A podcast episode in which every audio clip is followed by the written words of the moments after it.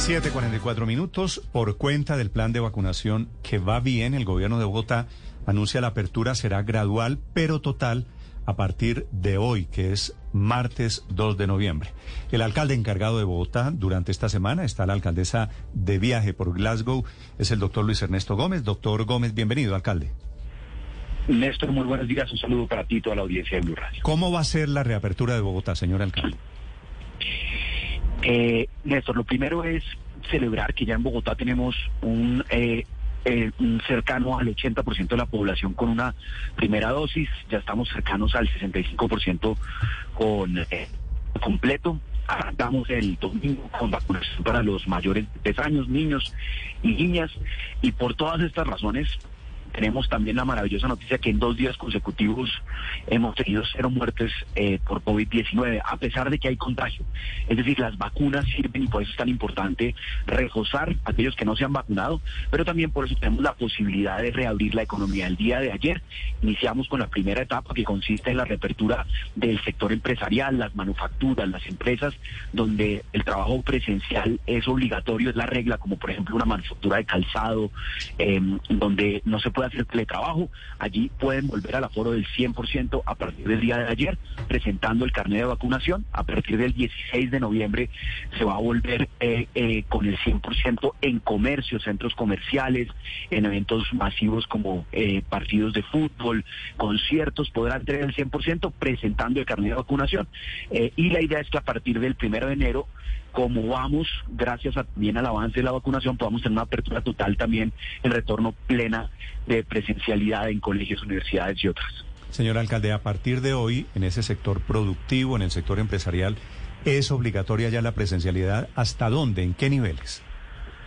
Entonces, Néstor, no, no hablamos de obligatoriedad de presencialidad, porque la pandemia nos dejó unas lecciones también sobre cómo trabajar de manera mucho más inteligente, más eficaz, no siempre haciéndolo presencial, reuniones virtuales. Entonces, esto dependerá de cada sector, eh, cada facilidad. Por ejemplo, el sector de BPO, el sector de contact centers, que tienen tantos trabajadores hoy y son grandes generadores de empleos, ellos mandaron muchos teletrabajadores a la casa con los cascos, con el computador, y les resulta incluso más costo eficiente dejarlos trabajar desde casa que abrir un nuevo, eh, una nueva oficina. Entonces, esto dependerá de cada sector, la decisión de quiénes quieren retornar con un 100% de presencialidad. Hay unos a los cuales les conviene mucho, como el del sector de la manufactura, cosas que no se pueden hacer desde la casa, como por ejemplo confeccionar un calzado, confeccionar un, un jean. Entonces, ellos seguramente van a volver al 100%. Y la idea es que para poder lograr esa capacidad máxima de aforo, sí deben exigir el carnet de vacunación si quieren hacer uso de ese 100%. Si no quieren hacer uso del 100% de vacunación, perdón, de aforo, eh, de disponibilidad, pues simplemente no es necesario entonces esta exigencia. Sin embargo, llamados a que todos lo hagan y que todos nos vacunemos. La prueba clara de que las vacunas sirven es que en Bogotá ya hemos tenido ya dos días con cero muertes por COVID, a pesar de que hay contagio.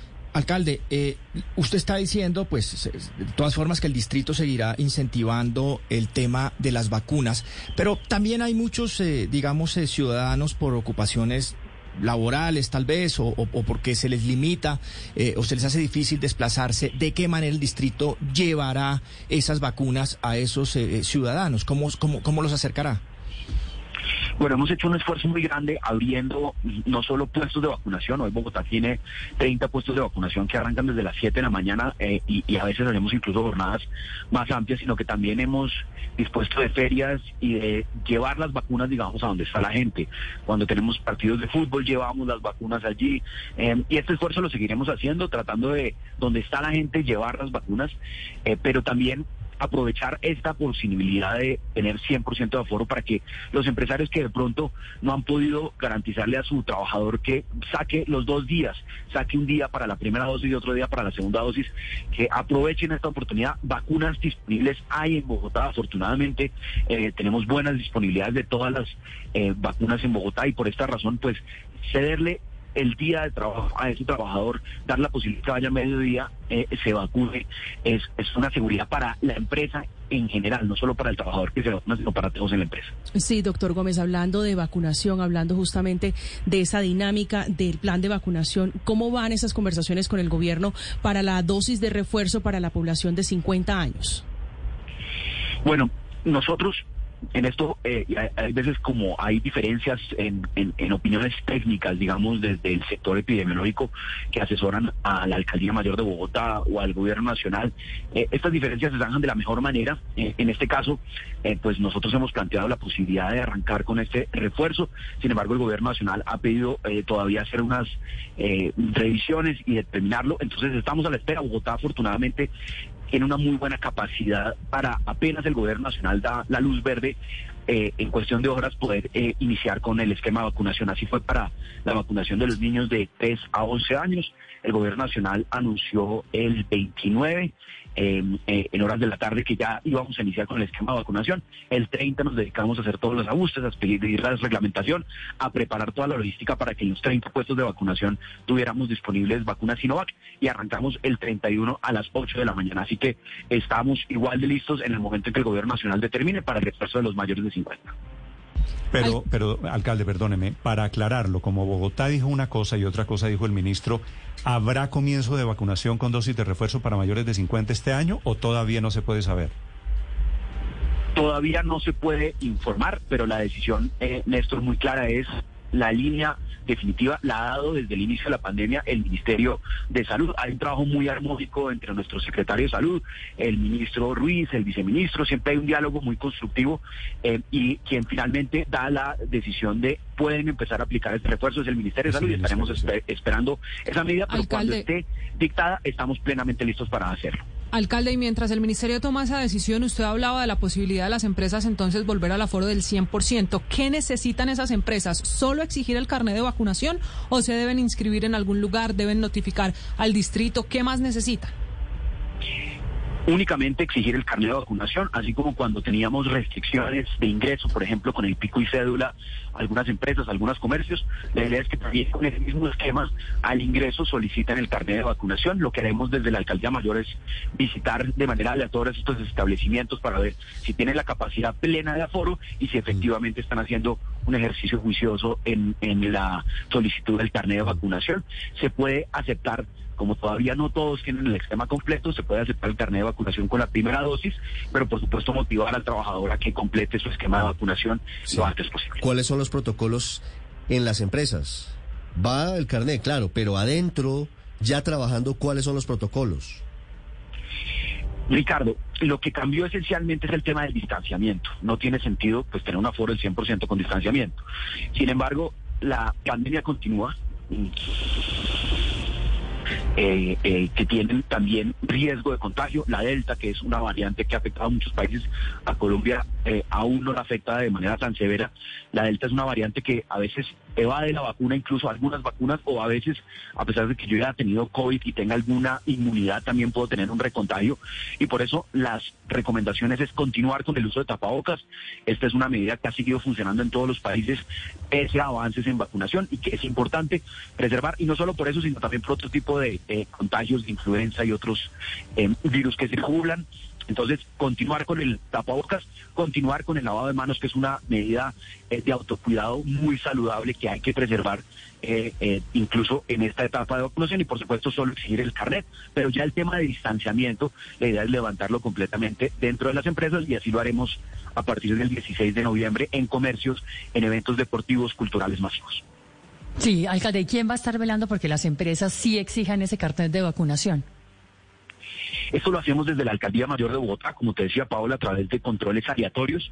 Yo sí debo destacar de verdad que el empresariado bogotano ha sido muy cumplidor de la norma. Nosotros hacemos inspecciones todos los días. Eh, quiero decir que prácticamente de cada, de cada 100 inspecciones, 95 son, son, son muy cumplidoras, no hay ninguna irregularidad, cumplen con todos los documentos, incluso y en ese 5% puede ser que tengan algún documento atrasado y se le permite al empresario eh, actualizarse, pero en lo que son medidas de bioseguridad hemos visto casi que en todos los sectores mucha responsabilidad, un sector un poquito más complicado por supuesto por su, por su naturaleza es el sector de, la, de la, el sector nocturno, del entretenimiento nocturno, allí hemos eh, reforzado un poco eh, el trabajo digamos de control, pero la idea es que a partir del 16 de noviembre también exigiendo el carnet de vacunación eh, puedan ingresar. Y especialmente en ese sector es muy útil porque donde tenemos el mayor rezago es en el grupo de edad entre los 20 y los 40 años. Las personas mayores de 40 años están más vacunadas en proporción a la población o al grupo de personas de esa edad. Los menores, incluso los de 12 a 18 que han venido vacunándose, se han vacunado muy juiciosos, pero es entre los 20 y los 40 años donde todavía hay muchas personas que no, eh, que no se han vacunado. Entonces, exigir el carnet también es un mecanismo para incentivar esa vacunación masiva que nos hace falta en Bogotá para llegar a un 80% de vacunación con esquema completo, ojalá eh, hacia finales del mes de noviembre. ¿Y qué pasa si un trabajador no se quiere vacunar? Bueno, eso es una decisión, por supuesto, de cada trabajador, pero eso lo que hace es afectar a toda la empresa, porque la empresa entonces no podría tener el 100% de aforo eh, que establece la norma. Si la empresa quiere hacer uso de esa medida y tener plena capacidad de su aforo, pues debe garantizar que todas las personas que ingresen, todos los trabajadores que ingresen, presenten su carnet de vacunación. Sí. Alcalde, una última pregunta. Lo vi este fin de semana con sus hijos vacunándose. ¿Cómo, ¿Cómo está la vacunación para los niños en Bogotá? Ya comenzó el 31 de octubre. ¿Cómo va esa vacunación? Así es, Ricardo. El 31 de octubre arrancamos con la vacunación de niños y niñas mayores de tres años en Bogotá. Son 831 mil niños y niñas en ese rango de edad. Es un grupo de edad muy grande eh, y por eso hay que hacer una tarea rapidísima en el mes de noviembre. La idea es que logren sus dos vacunas, ojalá en noviembre o los primeros días de eh, diciembre, eh, la segunda dosis que se aplica la primera, a los 28 días se aplica la segunda, se tomó la decisión de aplicar Sinovac a este grupo de edad. como todos lo saben, Sinovac es una vacuna que por su tecnología en el desarrollo ha sido muy segura en términos de efectos secundarios. Los niños ya vienen con una protección, digamos, natural, son los que menor afectación habían tenido ya por cuenta del contagio de COVID. Em, entonces, pues la vacuna Sinovac fue considerada la más adecuada porque es la que menor riesgo de efectos secundarios eh, tiene en todos los estudios eh, que se han hecho. Y por esa razón estamos aplicando Sinovac. Mm. Eh, la meta es lograr que se vacunen ojalá todos los niños, antes de llegar diciembre y así fue también el caso de Julieta y Emiliano que se vacunaron en gran Este Julieta, Julieta y Emiliano tuvieron después algún efecto colateral después de la vacuna o están bien? Están muy bien. Yo, digamos, eh, yo sí tuve efecto, eh, digamos, secundario, como que me dio un malestar. Em, entonces estaba como a la expectativa de que les diera a ellos. Afortunadamente, cero, no presentaron ningún ningún efecto secundario. Eso sí, el susto del pinchazo. Em, eh, y obviamente el reclamo de, de Julieta diciendo cómo es posible que en el Día de los Niños eh, me vacunen, me pegan un pinchazo justo en Halloween cuando la idea es celebrar. Sí, bueno, ese, ese me parece, estoy con, con Julieta en ese reclamo. Alcalde, una pregunta final. ¿Es posible que así como las empresas piden carnet de vacunación, los colegios el año entrante, ya habilitada la vacunación para los niños chiquitos, pidan también carnet de vacunación para ir al colegio? Pues la meta, Néstor, es que tengamos plena retorno a la presencialidad el próximo año, que no haya más excusas para eh, no volver plenamente presencial al colegio de los niños, niñas, eh, que definitivamente no es lo mismo, especialmente en las edades tempranas, no es lo mismo la educación virtual que en la universidad se puede utilizar medios virtuales, pero un niño de 5, 7, 8 años no es lo mismo la interacción con sus compañeros, en el ejercicio físico, en desarrollo de otro tipo de habilidades socioemocionales que no dan los libros ni da un computador. Entonces, por eso eh, la meta sí es lograr vacunar al mayor número de de niños y niñas para llegar el primero de enero, ojalá con todos vacunados, para que puedan volver plenamente a la presencialidad. Em, y todavía no hemos determinado la exigencia del carnet, pero la idea sí es que aprovechemos estos dos meses eh, de fin de año para vacunarlos a todos. Alcalde, sé que esto depende mucho del gobierno nacional, pero en Bogotá han contemplado el refuerzo de las vacunas al personal de la salud. ¿Eso, eso está en carpeta para los próximos días? Entonces, en estos momentos en Bogotá se están aplicando em, refuerzos para personas con comorbilidades, para personas mayores de 70 años em, y para personas que, digamos, tienen un nivel de exposición. Ahí hay varios estudios, sin embargo, la principal em, decisión eh, del refuerzo, recordemos que el personal de salud recibió casi que de las primeras vacunas que llegaron a Colombia, fueron vacunas Pfizer, que eh, la misma farmacéutica recomienda un refuerzo, una tercera dosis. Estamos también en ese caso a la espera de la decisión del Ministerio de Salud, pero claro que sí, la prioridad siempre es proteger a los que nos protegen, a los médicos, a la primera línea eh, de enfermeras, médicos, personal de la salud. Y como las primeras dosis se aplicaron ya hace, eh, hace ya varios meses, seguramente ese refuerzo será oportuno más temprano que tarde. Ojalá. Es el alcalde encargado de Bogotá, el doctor Luis Ernesto Gómez. Alcalde, muchas gracias por estos minutos. Gracias, Néstor. Un feliz, día.